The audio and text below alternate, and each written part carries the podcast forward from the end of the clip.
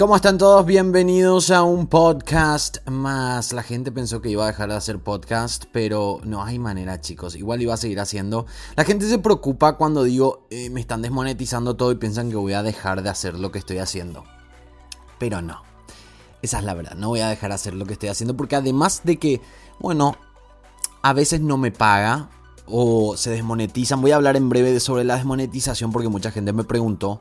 Eh, esto me pone contento, esto me hace feliz hacer este tipo de cosas, así que no había manera de que yo deje de hacer podcasts o videos. ¿Cómo están todos? Bienvenidos a un podcast más. Espero que en esta horita disfruten eh, de lo que tengo para ustedes. Hoy tenemos un programa especial que yo ya lo había anunciado en el podcast anterior y llegaron 19 mensajes de voz a través de la em, página de Anchor, de la aplicación de Anchor FM, que es donde ustedes me pueden mandar audios y yo los voy a escuchar acá. Y en el programa de hoy es especial porque yo les había pedido que me manden audios con, em, con los mitos de sus países. Y voy a ir leyendo en Google un poco, algo rápido, eh, entender un poco lo que ustedes me explican. Em, y creo que va a ser bastante interesante. Voy a leer algunos cuantos también que vaya encontrando de diferentes países. Así que creo que va a ser un programa especial. Especial el del día de hoy. Y espero que lo disfruten. También les pido, esto no había pedido antes, pero recomienden el podcast. Está bueno que de repente hay gente que... Eh, mucha gente, por ejemplo, me escribió en estos días y me dijo que escuchaban el podcast cuando salían a caminar, por ejemplo. Porque es como una hora. Entonces, em, pones play en Spotify o en Anchor FM o en la aplicación que estés escuchando este podcast y te entretiene una hora, ¿verdad? Eh, por lo menos eso creo yo, o es lo que la gente me dijo. Y eh, también hay gente que está en la oficina y que mientras trabaja eh, y no necesita demasiada concentración, entonces em, escucha el podcast. Y bueno, compartan, eh, compartan con amigos que de repente ustedes dicen que este tipo de programas le puede llegar a interesar. Y también es interesante porque como es un podcast, no pasó música.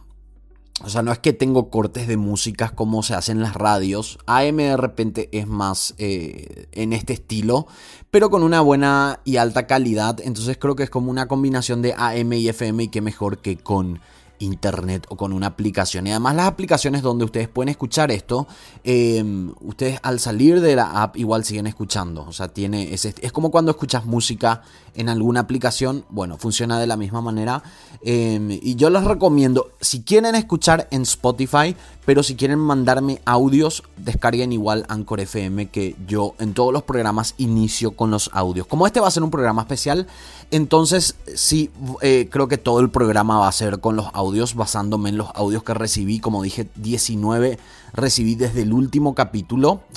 Eh, no sé si todos son sobre mitos, pero vamos a escuchar la mayor cantidad que podamos. Y si de repente quedan más audios y ustedes están escuchando esto y dijeron, yo no pude mandar el mío, creo que vamos a hacer un segundo episodio de mitos de cada país. ¿Qué les parece eso? Bueno chicos, bienvenidos. Yo soy Paul Landó. Vamos a iniciar este podcast con eh, lo que les dije, la monetización. Mucha gente me estaba preguntando, ¿qué es monetización?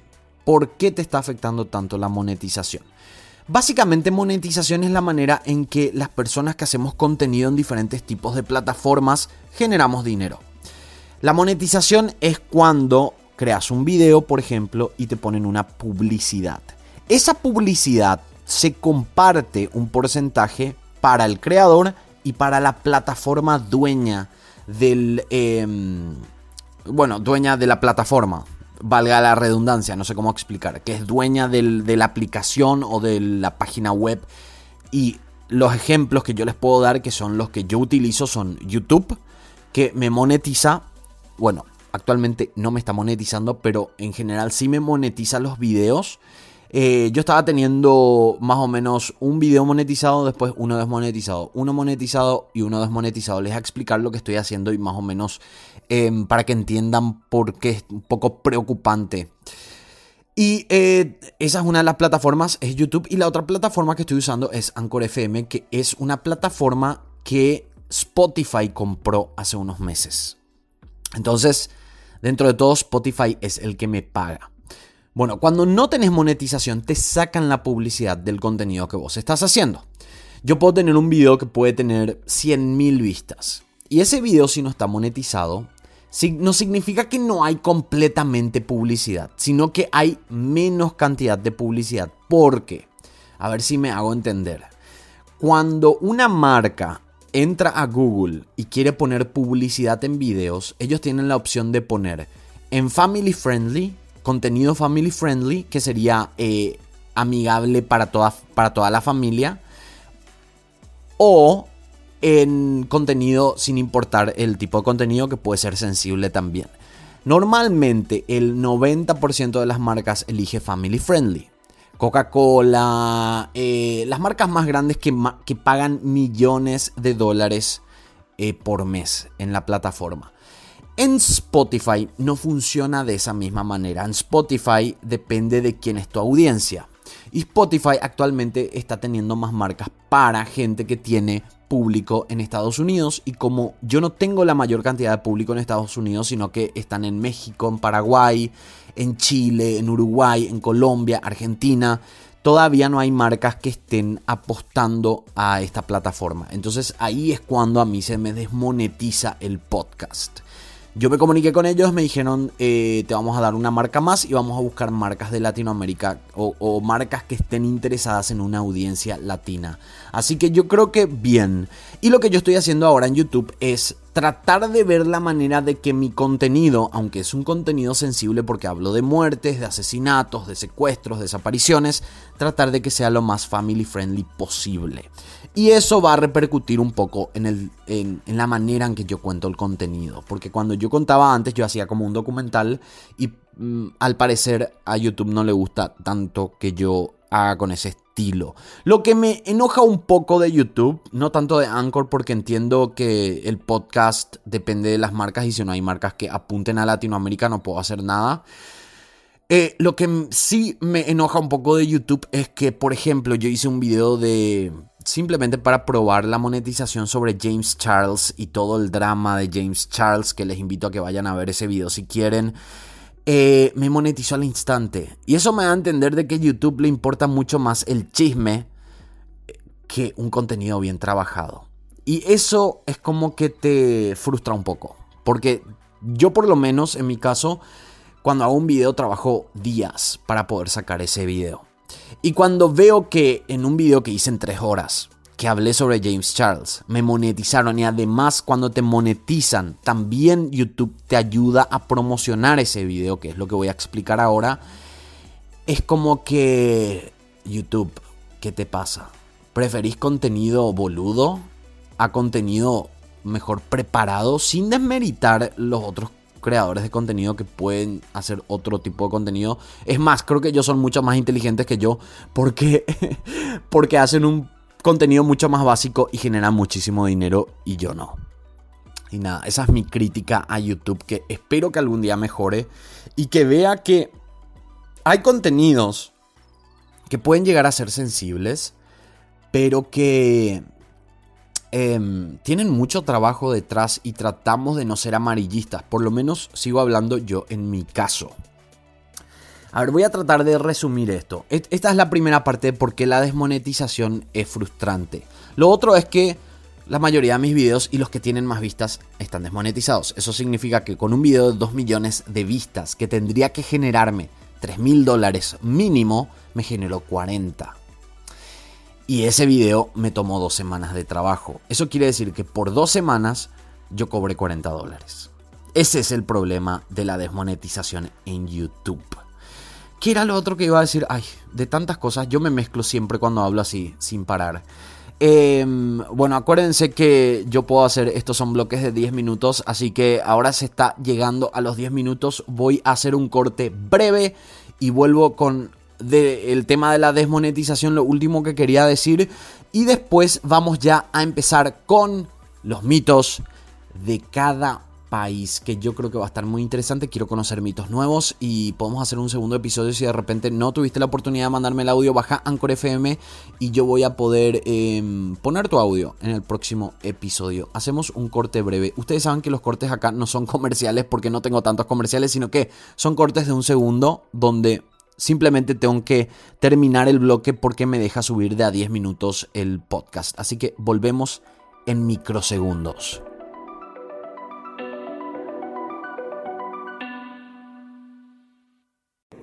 ¿Por qué sigo cantando en los comerciales? ¿Qué es lo que me está pasando a mí? Es simplemente un corte tan chiquitito que no tiene marcas y ahora seguimos con el podcast. Tengo que dar clases de canto y también de poema o poética, no sé cómo se llama.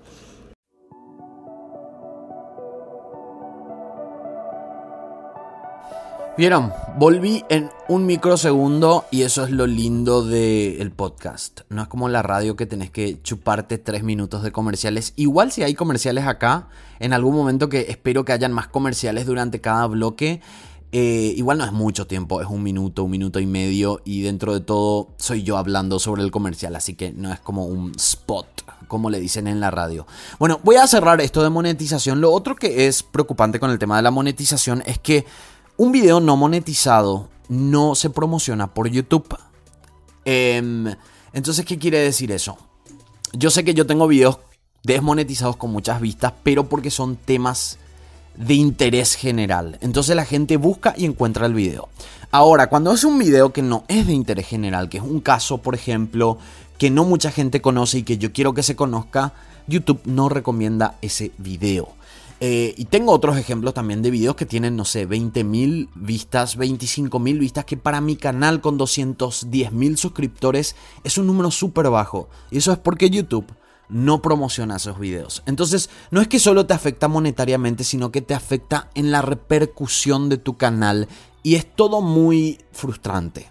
Es como que, ok, eso no quiere decir que voy a dejar de hacer videos, pero no sé si me entienden. Es como que te esforzas tanto y además de no recibir dinero, que tampoco es lo más importante, tampoco recibís em, apoyo de YouTube. Entonces tus videos empiezan a bajar de nivel y tu canal empieza a tener menos suscriptores y se ven menos. Entonces cuando te monetizan un video, em, probablemente no va a tener la repercusión que tendría que tener con la cantidad de suscriptores que tenés. Es todo un tema. Pero bueno, voy a cerrar esto de monetización, voy a dejar de quejarme. Por ahora tenemos marcas en el podcast y yo creo que se van a venir más. Eh, estoy. Me, respondió la gente de Spotify y me dijeron que están tratando de llegar a marcas que quieran apostar a Latinoamérica, así que eso es súper positivo. Entonces, para mí es interesante, aunque no hayan marcas acá, seguir haciendo el podcast para seguir creciendo esta comunidad. Bueno chicos, el programa de hoy trata sobre mitos. Y antes de escuchar el primer audio, voy a hablarles de un mito que es paraguayo, porque yo soy de Paraguay. Y este mito eh, yo lo había anunciado en el programa anterior y, y me pareció interesante porque muchos me preguntaron y es un mito muy raro. Muy raro, eh, pero que todos los paraguayos conocemos justamente porque es muy extraño. Yo no soy un experto en mitos, pero voy a leer a algunos expertos sí que hablan sobre esto en diferentes blogs y que me parece interesante. Así que el primer mito que yo les voy a presentar, no sé, yo no escuché todavía los audios de... Yo no escuché los audios que me llegaron, así que si de repente alguien habló de este mito, igual va a ser interesante. A ver, voy a hablar del curupí. Curupí es un ser mitológico paraguayo que lo loco de este mito es que tiene su miembro viril, o sea, su pene, alrededor del cuerpo. O sea, está enrollado. Y no es que es una vez nomás que se enrolla, no. Tiene un miembro viril gigantesco. Y creo que tiene, a ver, a ver si encuentro alguna imagen. Creo que tiene como tres vueltas o cuatro vueltas así de grandes, son metros. Eh, hay mucha gente en Paraguay que cree sobre, sobre este mito. Y... A ver si encuentro acá, porque estoy en un... A ver, Mervin Jiménez se llama el escritor de este libro sobre mitos paraguayos, pero eh, estoy en el bombero, Malavisión. Voy a estar hablando, le voy a dar crédito, mitos del Paraguay en Wattpad. Tienen que buscar. Boitatá, este no conocía.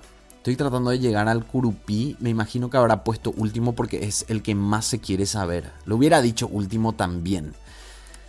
Bueno, pero este, este, esta mitología es bastante interesante. Inclusive es raro porque nos cuentan desde chicos.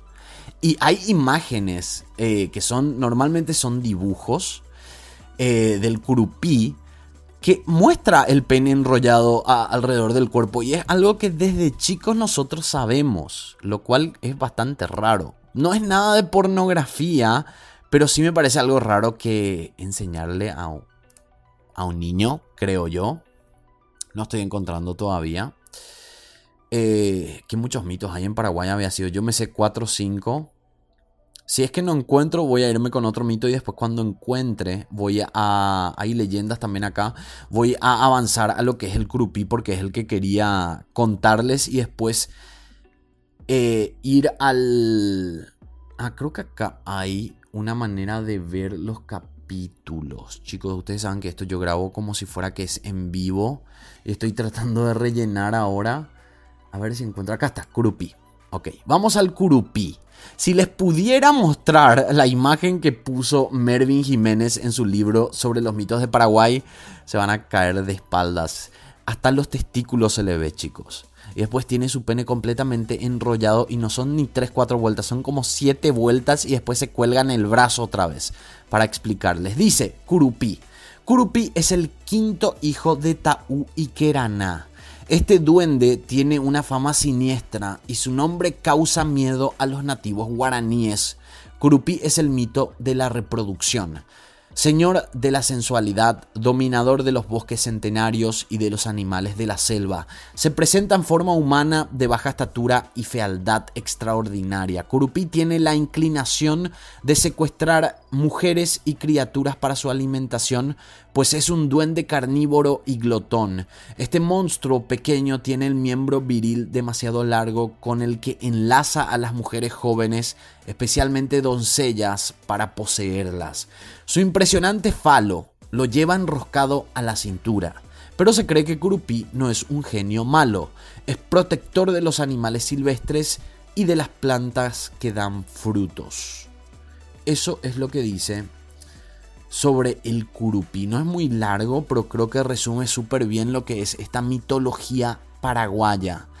Eh, sí es horrible, sí parece un duende según la gráfica que puso pero me encantaría conocerle en persona.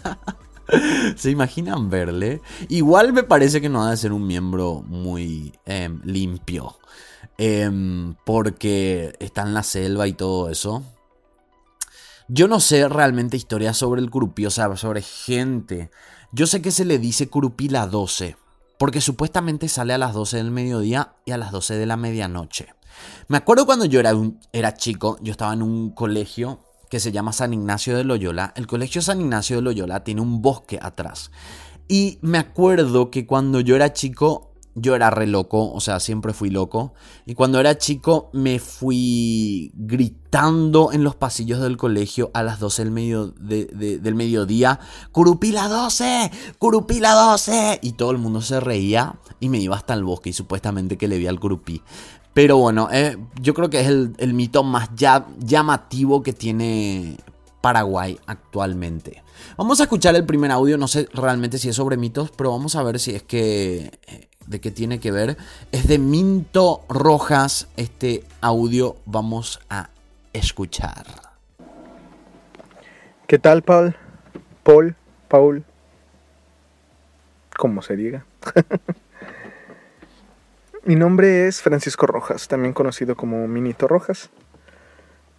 Conocí Anchor por ti. Yo ya tenía un programa a través de iBox, pero desafortunadamente dejó de ser una opción para mí. Y me mudé acá a Anchor, gracias a ti. Déjame decirte que te conocí a través de YouTube y me volví muy fan de tus videos. Y espero que este podcast sea también muy grande. Estoy esperando muchísimo episodios y más episodios de este podcast. El misterio me encanta y si lo puedo llevar a todos lados a través de mi teléfono, aún mejor. Así que, órale, a chambear, que espero mucho ese programa. Gracias, Minito Rojas. Eh, tengo que decir algo, me encanta cómo hablan los, los mexicanos, me encanta.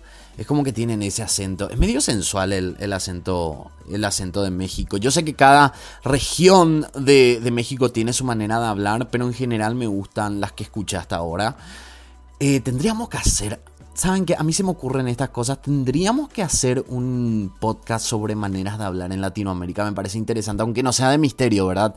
Midito, muchas gracias. Qué bueno que conociste Anchor FM. Quiero escuchar tu programa. Eh, no conozco iVox, creo que me hablaron de eso. Pero te agradezco muchísimo por este mensaje. Te mando un abrazo. Gracias por comunicarte conmigo. Espero que escuches este nuevo episodio. Nosotros hacemos un corte, ya saben, microsegundo de corte y volvemos con más mitos, con los audios que llegaron a través de Anchor FM. Por fin estamos por llegar al final de este podcast sin sentido. Espero que lo hayan disfrutado. Vamos al último bloque.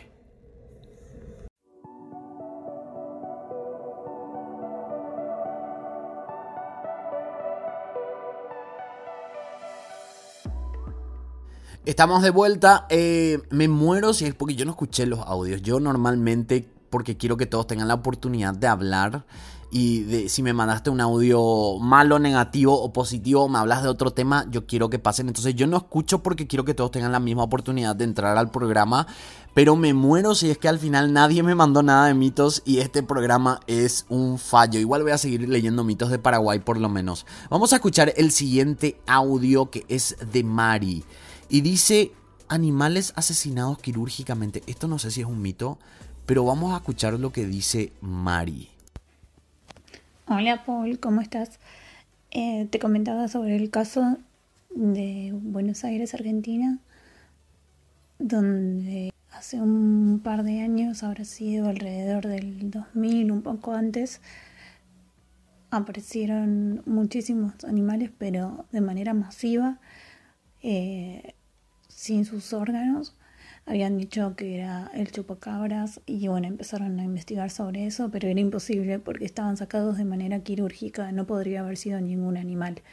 Así que se habló también de que era algo del gobierno, que, que habían hecho como para que se hablara de eso y tapar otros temas. También se habló de que podían ser extraterrestres. Bueno, la cuestión es que es algo que nunca se resolvió.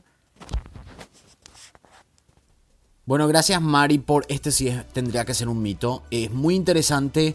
Habla de em, animales asesinados quirúrgicamente y se dijo por un tiempo que podría ser el chupacabras. Vamos a hablar del chupacabras, pero yo escuché sobre este mito en Argentina y que pasó realmente y se habla, se habla de tantas teorías eh, y así como dijo Mari em, de, de posiblemente ovnis. Eh, posiblemente una criatura extraña, podría ser el chupacabras o podrían ser personas también que mataron y qué sé yo, no sé para qué harían eso, me imagino que tendrá un fin.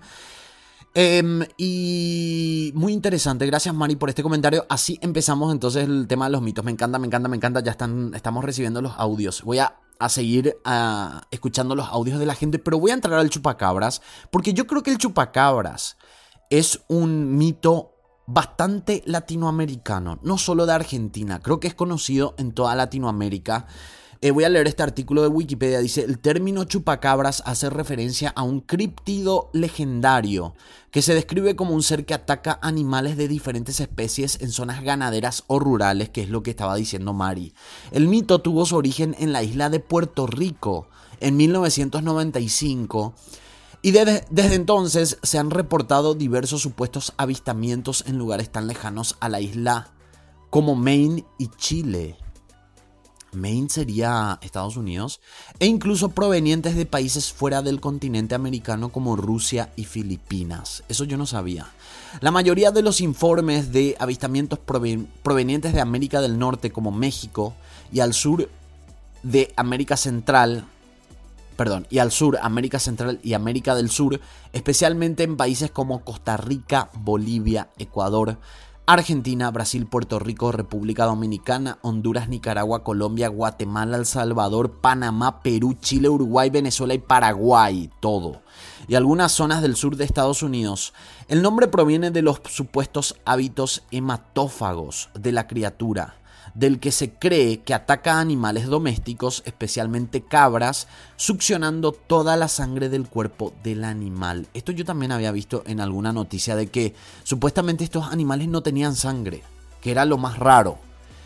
A ver, em, sí. Lo que yo me pregunto es si todo bien con el chupacabras, tiene una imagen eh, acá en Wikipedia por lo menos que parece como un extraterrestre y medio... Es como una mezcla de dinosaurio porque tiene como esos huesos salidos en la espalda que no sé cómo se llaman. Em, y es verde, pero al mismo tiempo, tiempo tiene como una cara de extraterrestre, lo cual es bastante raro. Dice representación gráfica de un chupacabras. Pero yo me pregunto también porque he sabido que hay muchos animales que todavía no fueron descubiertos. Tengo entendido que hay muchas especies que todavía no fueron descubiertas por el, por el ser humano. Y muchas de estas especies no son exactamente animales, sino que son insectos, microbios, eh, bacterias, eh, que no sé si exactamente conforman o, son, o forman parte del mundo animal, pero me imagino que puede haber algún tipo de insecto también que todavía no se haya descubierto y que haga esto. ¿Por qué no? Puede ser. Pero también me parece raro que es como que no, no sé, no hay registro o no, no dejan ningún, eh, ninguna evidencia también para poder decir o que científicos puedan decir si esto es un insecto o un microbio porque dejaron estas evidencias, eh, pero todavía no lo descubrimos o no lo pudimos analizar o es demasiado pequeño. ¿Entienden lo que digo? Eso me da un poco a entender el tema de chupacabras. Igual me es interesante em, este espécimen. A ver, dice... Las descripciones físicas de la, de la, criatura varían, pero comúnmente se describe como una criatura pesada, del tamaño de un oso pequeño y con una hilera de espinas abarcando desde el cuello hasta la base de la cola. La gran mayoría de los supuestos avistamientos han sido descartados o nunca han podido ser confirmados debido a la falta de pruebas. En el caso de los avistamientos ocurridos en el norte de México y el sur de los Estados Unidos, se ha verificado repetidamente que las criaturas identificadas como chupacabras son en realidad perros u otros animales enfermos de sarna. Biólogos y oficiales de manejo de vida silvestre describen al chupacabras como una leyenda urbana contemporánea. Muy interesante. A ver, los primeros reportes de ataques ocurrieron en marzo de 1995 en Puerto Rico. Por eso se dice que ahí nació el mito. Cuando ocho ovejas domésticas fueron encontradas muertas, cada una con tres heridas punzantes en el área del pecho por las que aparentemente había sido succionada toda la sangre del cuerpo. Algunos meses después, una testigo presencial llamada Madeline Tolentino declaró haber visto a la criatura en el pueblo puertorriqueño de Canóvanas afirmando también que alrededor de 150 animales domésticos habían sido encontrados muertos.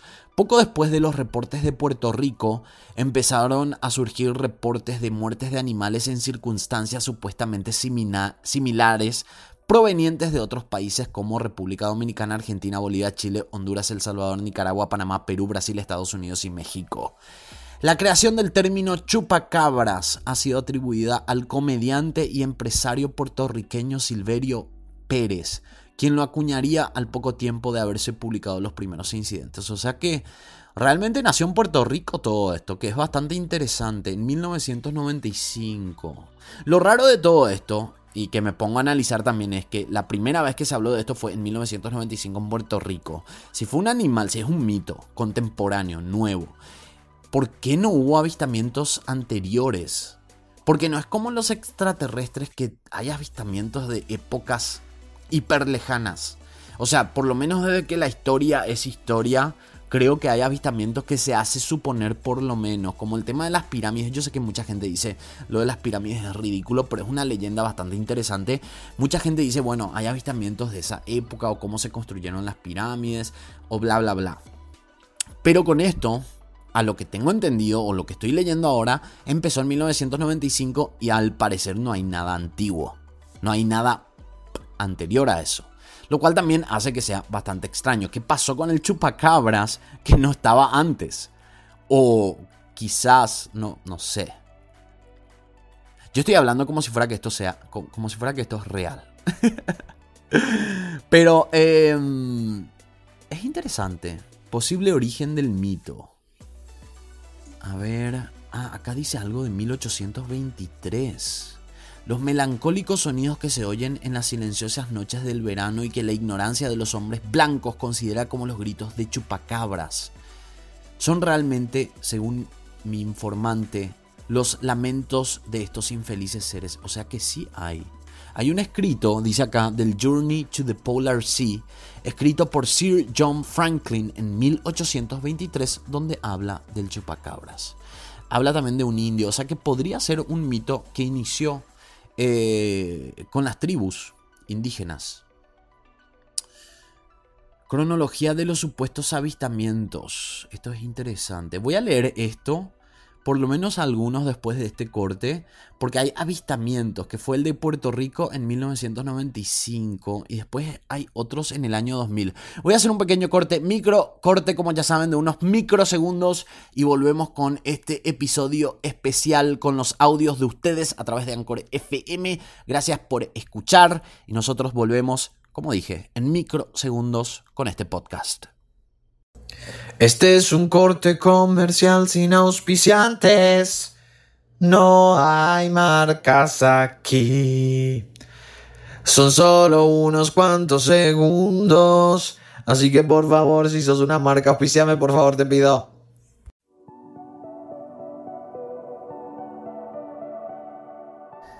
Bueno chicos, volvemos. No saben lo que me pasó. Había grabado todo este bloque que estoy grabando ahora.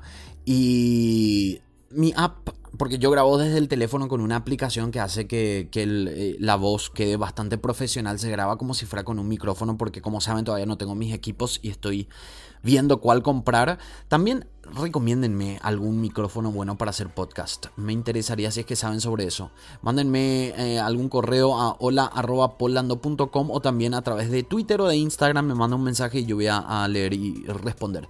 Bueno, lo que estaba diciendo es que me estaba grabando este bloque, que creo que si no estoy equivocado es el bloque número 4. Nos quedan, son 6 bloques en cada, en cada podcast.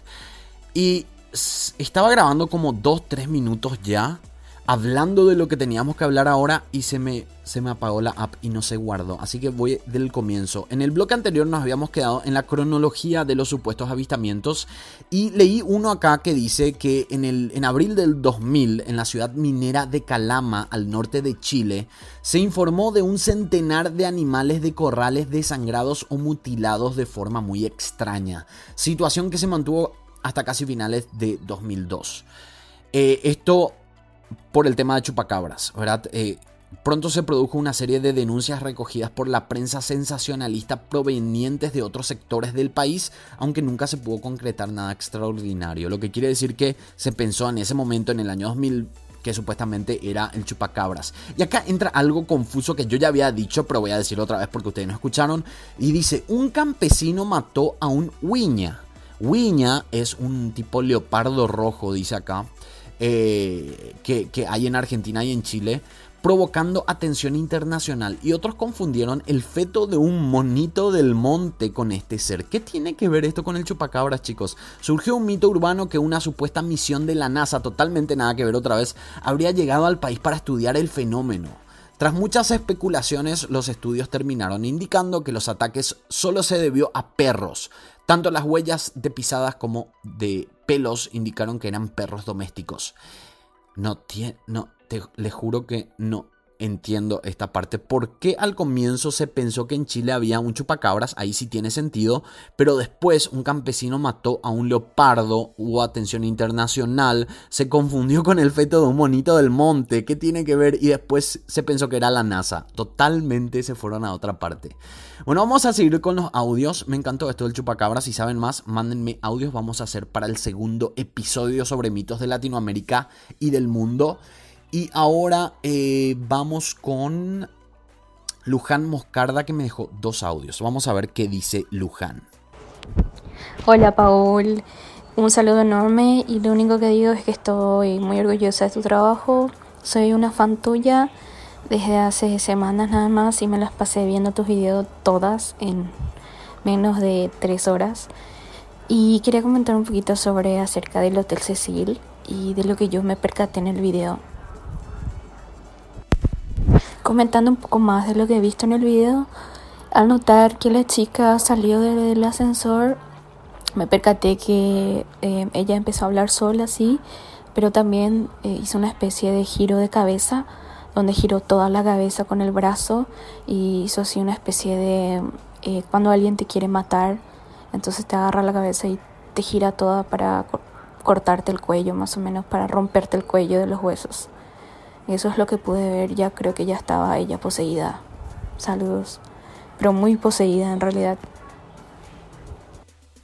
Bueno, esto es porque en el episodio, creo que fue en el episodio anterior, habíamos hablado del, Hotel Cecil. Muy interesante es... Eh, no voy a abarcar tanto porque estamos con el tema de mitos, pero como dije, voy a escuchar todos los audios, pero igual este audio voy a guardar para una, qué sé yo, el, el próximo episodio podemos empezar con, con, esto del Hotel Cecil porque tendría que investigar lo que entendí que dijo Luján Moscarda.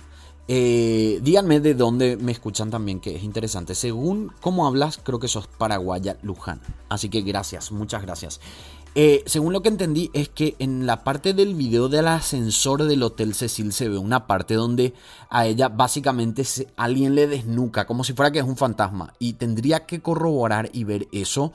Es una observación que ella hizo y que vio en ese video, que me imagino que es el video del ascensor.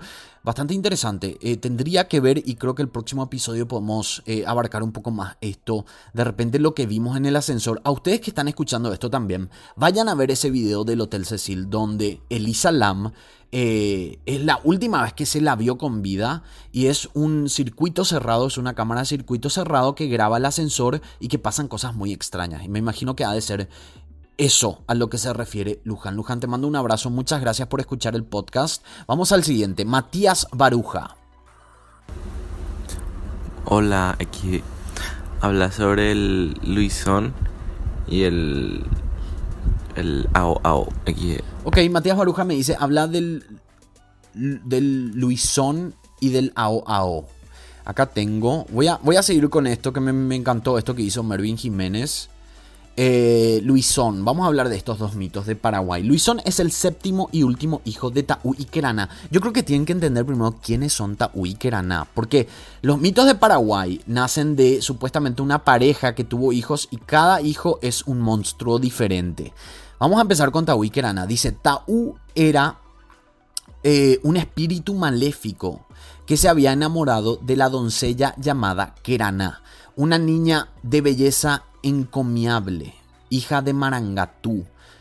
Marangatú significa Dios, si es que no estoy equivocado, en guaraní, que se pasaba los días durmiendo. Por esta razón le pusieron por nombre Kerana Dormilona, y era la simpática personificación de la tribu. Taú se había quedado eh, prendado de la joven y para conquistarla se transformó en un apuesto joven. O sea, era un monstruo Taú y quiso conquistar a esta doncella que era la dormilona, la hija de Dios, supuestamente, ¿verdad? De Marangatú. Y, entonces la quiso conquistar y se convirtió en un joven apuesto.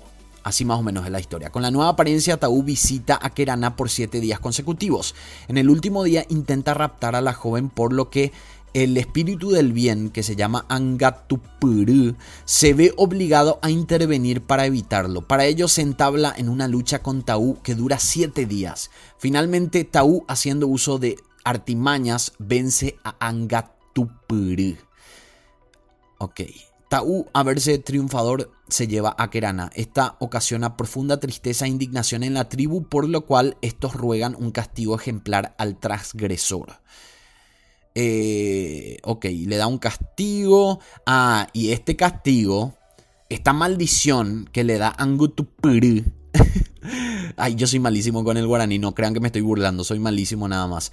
Le hace una maldición a Taú y le condena a que la pareja iba a parir monstruos. Y ahí nacen los siete monstruos de la mitología guaraní, la mitología paraguaya, que son Teyuyaguá, Boituí, Muñay, Yacillateré, Curupí, que ya les conté, Ao Ao y finalmente el Luisón.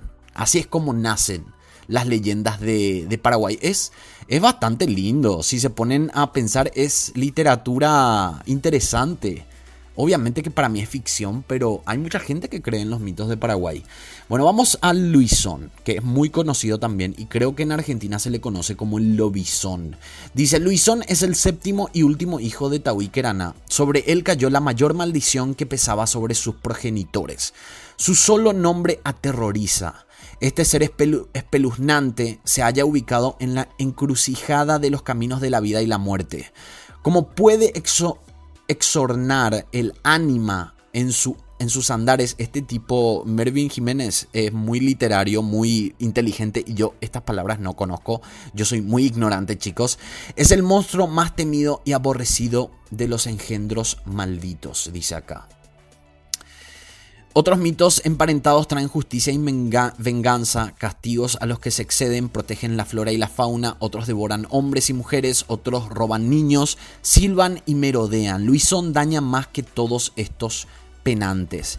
Hace imposible la vida del más allá, juega con el destino del alma que se vuelve irredimible una vez que él interviene en el colmo de su obra maléfica por eso es tan temido. Se dice que los días viernes y los martes también al comenzar las sombras de la noche a adueñarse de pueblos y comarcas en su avance penumbroso, Luisón pierde su forma humana para transformarse en un perro de horrible aspecto. Quizás un lobo de dientes afilados. Eh, y del diabólico intento que buscan los cementerios para revolcarse encima de los cadáveres y alimentarse de ellos. A la medianoche, con ojos relampagueantes, sale en busca de seres humanos para convertirlos en otros malditos luisones, lo que logra asustándolos y pasando por debajo de las piernas de los hombres que sorprende en su maléfico paseo nocturno. A veces jaurías de perros lo persiguen y ladran sin acercársele. Un olor nauseabundo le acompaña, su aspecto hiela la sangre en las venas y enloquece a los hombres que se dejan sorprender. Bueno chicos, vamos a un corte. Eh, ese fue Luisón. Me encanta cómo redacta Mervin Jiménez. Vamos a un microcorte y volvemos enseguida con más de sus audios. No te olvides de suscribirte a mi canal de YouTube, a seguirme en mis redes sociales y a estar en Patreon y también a suscribirte en mi podcast. Esto no tiene sentido, no tiene ni ritmo. Mejor eh, sigamos.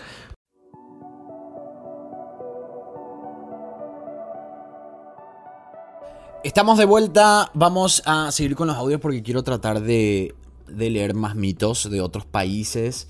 Eh, me parece que sí, vamos a tener que hacer un segundo episodio sobre esto. Vamos con Spider Rocket que mandó un audio, también lo escuchamos. Hola Paul, saludos desde Paraguay. Te quería comentar que en caso que más me llamó la atención y que me dejó con mucha entrega es en caso de Rebecca Corrian. Me y eh, emplazar de investigar más sobre el caso y hay muchas cosas que encontré de movimientos de tarjetas y de cosas después de su muerte. Es uno de los casos más raros que me tocó escucharte y me gustaría hacer una llamada contigo para hablar más en caso. Spider Rocket, muchas gracias. Muy interesante por hacer una llamada con él y para que me cuente un poco más de lo que encontró del caso de Rebecca Corean. Para los que no sepan, yo sé que estamos hablando de mitos, pero bueno, es el audio que, llegó ahora. Eh, Spider Rocket, muchas gracias. El caso de Rebecca Corean fue una mujer que desapareció cuando ella estaba en un crucero. Ella trabajaba en ese crucero, era una de las personas que estaba contratada por Disney Company que es un crucero de Disney que en este caso iba hasta, eh, si, no me, si no me equivoco, iba hasta Cabo San Lucas. Y ella desapareció de la nada y hasta ahora no se sabe nada sobre ella. Entonces lo que yo tengo un video de, ese caso, les invito a que vayan a ver. Y dice que hay más cosas, más datos, eh, tarjetas que se movieron y cosas así. Yo sí hablé sobre una tarjeta de crédito, no sé si está hablando de mismas tarjetas, porque están también las tarjetas de trabajadores que pueden ser utilizadas no sé si se refiere a eso. Pero yo sí hablé en el video sobre eh, dinero que se sacó de su tarjeta de crédito o algún tipo de movimiento o pago a través de la tarjeta de crédito. Así que bueno, gracias eh, Spider Rocket. Estaría interesante hacer una llamada y poder hacer un especial de repente de casos que ya toqué. Eso también puede ser un programa para el podcast. Vamos a escuchar a Jacqueline que según el nombre me parece que es de Puerto Rico. Vamos a escuchar a Jack. Ah, sí. Es de Puerto Rico porque yo la conozco y hablamos siempre a través de Instagram. Jacqueline, a ver qué dice. ¿Cómo me has hecho reír, Paul? Esta es Jacqueline, desde Cabo Rojo, Puerto Rico. Como siempre digo, pues me encanta tu manera de ser y pues la verdad es que uno siente que aunque no nos conocemos personalmente y estamos muy lejos eh, geográficamente, pero pues es una amistad y, y, pues valoro mucho tu talento y pues te deseo todo el éxito del mundo y ahora pues me hiciste reír con esto de el espacio para no, no anunciar marcas. Muchas ocurrencias graciosas. Cuídate mucho. Bye bye. Gracias Jacqueline. Eh, con Jacqueline, como dije, yo hablo con ella a través de Instagram. Es muy agradable, es muy buena onda, me responde todo lo que yo hago. Así que te mando un beso, Jacqueline. Ojalá que algún día nos conozcamos. Eh, ella es de Puerto Rico, así como dije. Eh, y le pareció simpático el tema de los cortes comerciales, porque yo en el podcast, cuando no tengo marcas, como tengo casi nada de marcas, entonces pongo un corte comercial que habrán escuchado, que es yo cantando. Nada más que eso. Para, para hacer un un, breve espacio de bloque en bloque. Jacqueline, te mando un beso gigante. Muchas gracias por mandarme este audio. Vamos a escuchar el siguiente. Estoy viendo si es que alguien más nos habla de algún mito. Edwin Díaz. Saludos, Paul. Te habla Edwin desde Puerto Rico. Eh, era para felicitarte. Me gusta tu, tu contenido. Este, muy entretenido lo que haces. También para darte una idea, que investigues este caso este, en Puerto Rico hay un caso bien famoso que se llama el caso del niño Lorenzo. Fue un niño que básicamente se metieron a su casa estando su mamá, sus hermanas, y lo asesinaron y pues nadie sabe quién fue quien lo asesinó, aún estando en la casa su familia adentro. medio de la noche supuestamente alguien se metió y lo asesinó. Me gustaría que hicieras un video de ese caso y lo, lo expusieras a ver de qué forma tú puedes, de qué punto tú lo visualizas. Gracias. Gracias Edwin. Eh, es que mucha gente de Puerto Rico, ustedes saben que eh, me sigue muchísima gente de Puerto Rico. Siempre tengo comentarios de gente de Puerto Rico, así que les mando un beso gigante a toda la gente de allá. Y algún día quiero ir a la isla porque me dijeron que es hermosa. Así que Edwin y Jacqueline, si es que de repente viven hacia la playa, me avisan y me voy, me escapo por unas semanas. Y no sé qué toma, no sé qué se toma en, Puerto Rico. Caipiriña no, eso es de, Brasil. Eh, Edwin, el caso del niño Lorenzo me piden muchísimo. Justamente, yo creo que todos los días recibo por lo menos un mensaje que me dicen que quieren que haga el caso del niño Lorenzo y yo creo que sí voy a hacer. Eh, me parece muy interesante las acotaciones que hiciste y yo creo que muy pronto, muy pronto voy a estar haciendo ese caso en video, no en el podcast, sino que en, en video en YouTube. Vamos al siguiente, dice, la leyenda de Nachito en GEDL México, Guadalajara creo que es, Emily Valdivia, ella me dejó tres audios, así que yo creo que ella explica súper bien ya este mito, vamos a escuchar. Esta es una historia del Panteón de Belén que está ubicado en Guadalajara, Jalisco, México. Eh, ahí en ese panteón se encuentra una de las tumbas más visitadas, la tumba de Ignacio Torres Altamirano, mejor conocido como Nachito. Nachito murió el 24 de mayo de 1882. Se dice que murió de nictofobia, que es el miedo a la oscuridad. Cuenta la leyenda que desde su nacimiento sufría de este padecimiento, por lo tanto, sus padres ponían durante la noche antorchas en su cuarto. Un día, porque quedó la ventana abierta, eh, las antorchas se apagaron y Nachito, a Nachito le dio un infarto fulminante.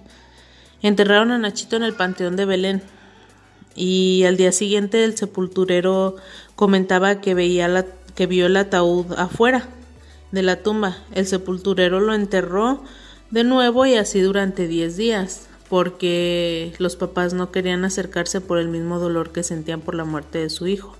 Y así día tras día el sepulturero lo volvió a enterrar y al día siguiente el niño estaba fuera.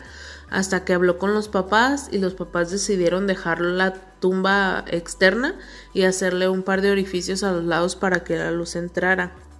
Eh, ahora ese panteón hace recorridos por las noches y tienes que llevarle cuando vas a la tumba de Nachito un juguete porque cuenta la leyenda que si no le llevas un juguete a Nachito por las noches él se va a tu casa a hacerte travesuras.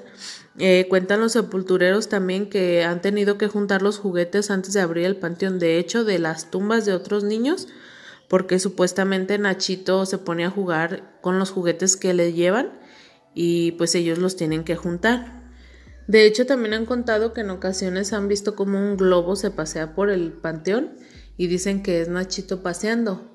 Eh, de hecho, hay videos en, YouTube donde se escucha al niño que se ríe o que habla o que está jugando. Entonces es un niño muy famoso más aquí en Guadalajara que, que, pues mm, en todo Jalisco, porque el panteón está ubicado aquí en Guadalajara, Jalisco. Interesante. Emily eh, Valdivia, muchas gracias por esta leyenda. La leyenda de Nachito creo que se entendió súper bien. No creo que tenga que acotar nada. Eh, aunque no son mitos, sí, eh, de repente entra en el tema de mitos y leyendas. Me parece súper interesante. Muy loca la historia. Em, y, y hay un panteón de Nachito. O sea, que existió este niño. Es lo que yo entiendo. Qué loco. Y qué miedo. Qué miedo me da también. A mí me dan miedo todo este tipo de cosas de fantasmas. Yo por eso normalmente a la noche no veo cosas de fantasmas. Y por suerte estoy haciendo este programa cuando las, eh, son casi las 7 de la noche. Pero todavía en Estados Unidos es de día. Porque si no, estaría muerto de miedo. Emily Valdivia, gracias por estos tres audios. Creo que, como dije, quedó demasiado bien explicado. Yo no necesitaría acotar nada más.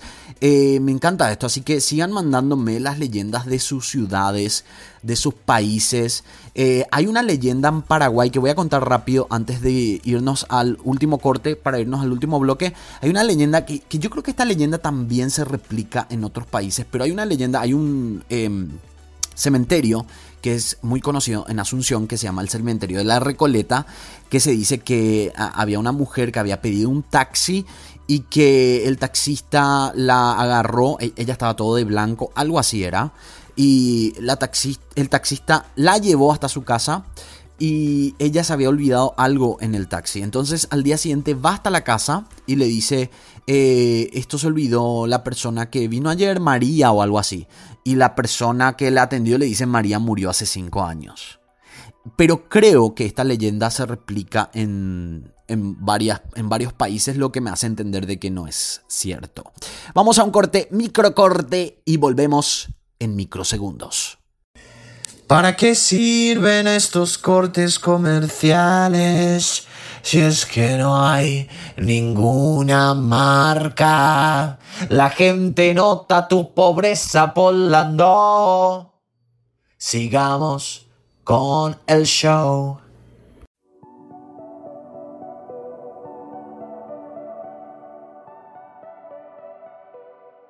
Bueno, estamos de vuelta ya con el último bloque de este podcast de mitos de los eh, de Latinoamérica, mitos que ustedes me están contando a través de Anchor FM. Me encanta esta temática y creo que voy a hacer más podcasts sobre ustedes contándome cosas y yo investigando y, buscando. Em, em, ay, no sé por qué me tranqué, perdón chicos. Ay, nunca me pasó esto porque ¿Por qué me pasa esto justo en el último bloque? Yo que salgo tan profesional hablando sin parar, no sé, estaba leyendo algo acá y me quedé trancado. Bueno, lo que quería decir es que voy a hacer más programas así con, eh, con audios de ustedes y yo también eh, incorporando un poco de información a lo que ustedes me cuentan. Ahí está, Paul, ¿qué te pasa?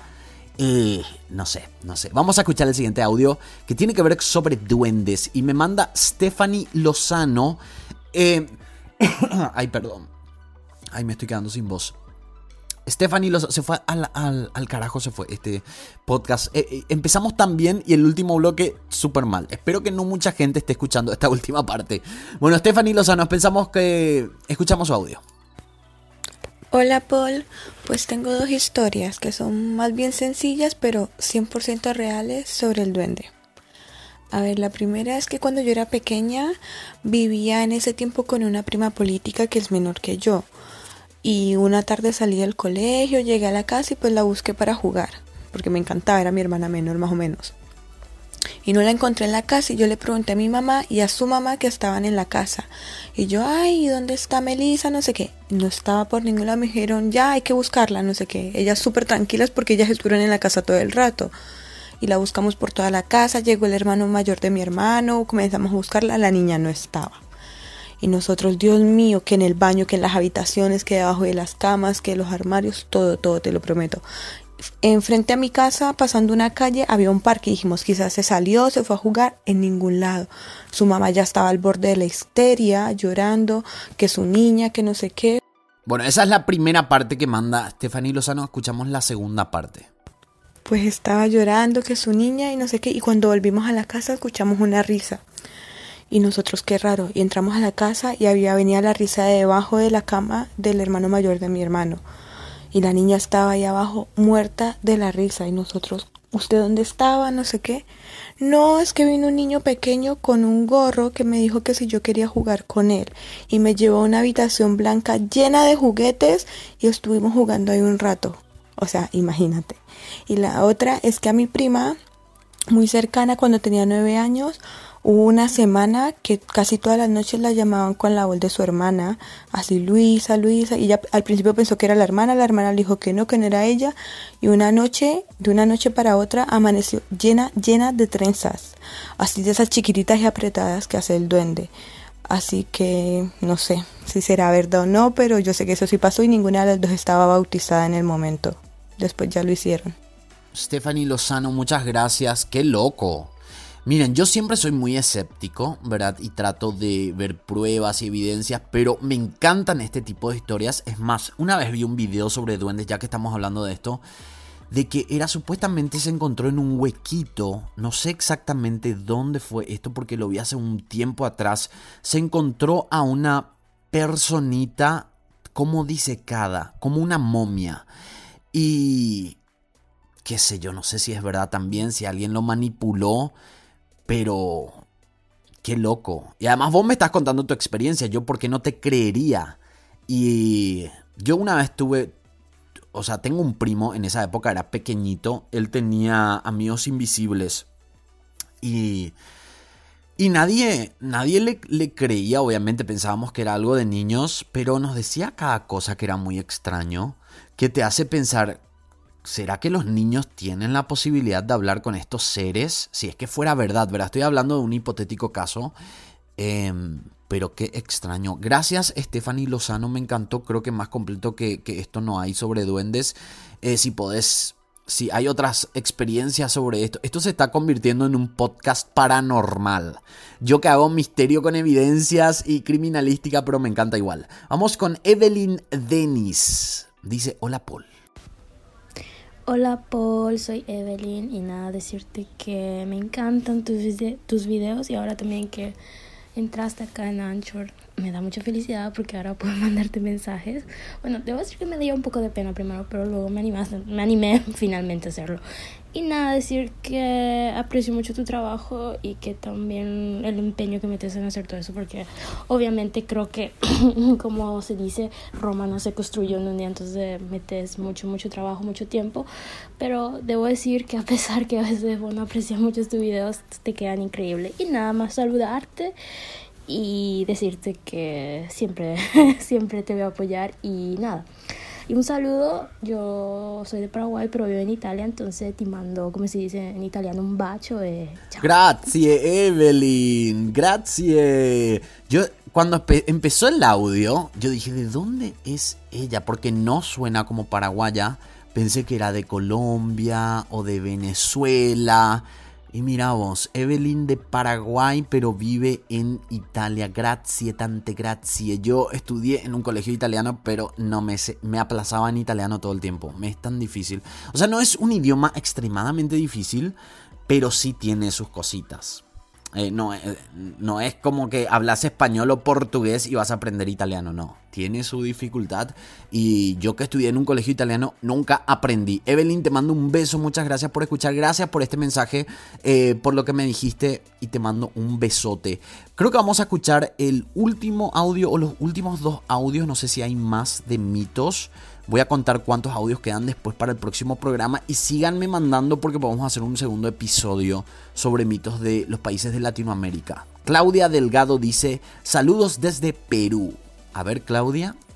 Hola Paul, ¿cómo estás? Soy Claudia de Lima, Perú. Te felicito por tus programas. Te he escuchado ahora en tus podcasts, pero antes también te he visto en YouTube. Me parece muy una plataforma muy genial para difundir la información y sobre todo te felicito porque tus mensajes son muy claros. Eres, tienes mucha habilidad para comunicar y también este la parte investigativa me parece que, que, es muy buena, sobre todo en YouTube, ¿no? Cuando tienes más tiempo, yo entiendo que en podcast a veces tienes que, que checar la información en vivo, ¿no?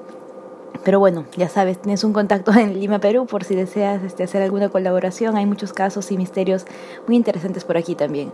Un abrazo y suerte con el programa. Gracias Claudia. Y Perú que está en el top 5 de los que más me ven en, en YouTube. Así que sí o sí yo les debo un caso de Perú. Claudia, te mando un beso. Me encanta esto que me dicen, te invito a mi casa porque creo que necesito un auspiciante que sea tipo agencia de viajes me permita ir a toda Latinoamérica y me quedo a dormir en toda la casa, las casas de la gente que me escucha, me encantaría. Y voy a, ya les digo, yo sé que a mucha gente le da pena y dice, eh, no voy a comer tu comida, no, yo voy a gastar plata. No, no, no, chicos, yo les voy a comer toda la heladera, así soy yo.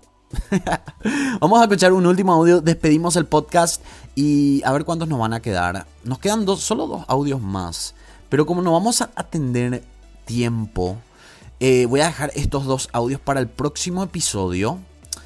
Y después em, ustedes me mandan más.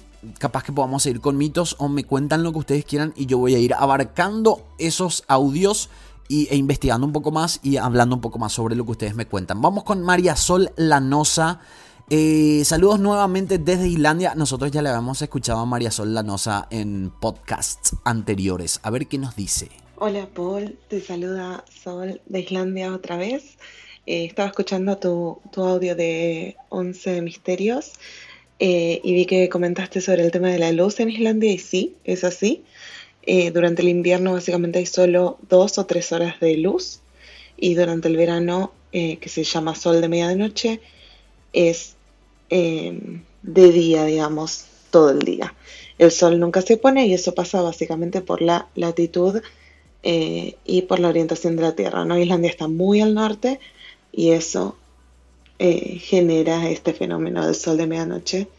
Así que, bueno, nada, te, estoy, te sigo escuchando, me encanta el podcast y te espero en Islandia. Gracias María Sol Llanos. A nosotros tenemos que despedir el podcast, pero sabes que voy a, poner otra vez este audio para el próximo porque me gustaría acotar algunas cosas más, pero ya estamos terminando el programa. Te mando un beso María Sol ahí pendiente siempre de los podcasts. También saludos a todos ustedes que están escuchando eh, suscríbanse al canal, síganme en todas mis redes sociales, mándenme audios en Anchor FM eh, y también me pueden seguir en Spotify si me buscan. Así que me despido chicos, muchas gracias, me encantó este programa y nos encontramos en el próximo podcast y también en el canal de YouTube. Chao, chao.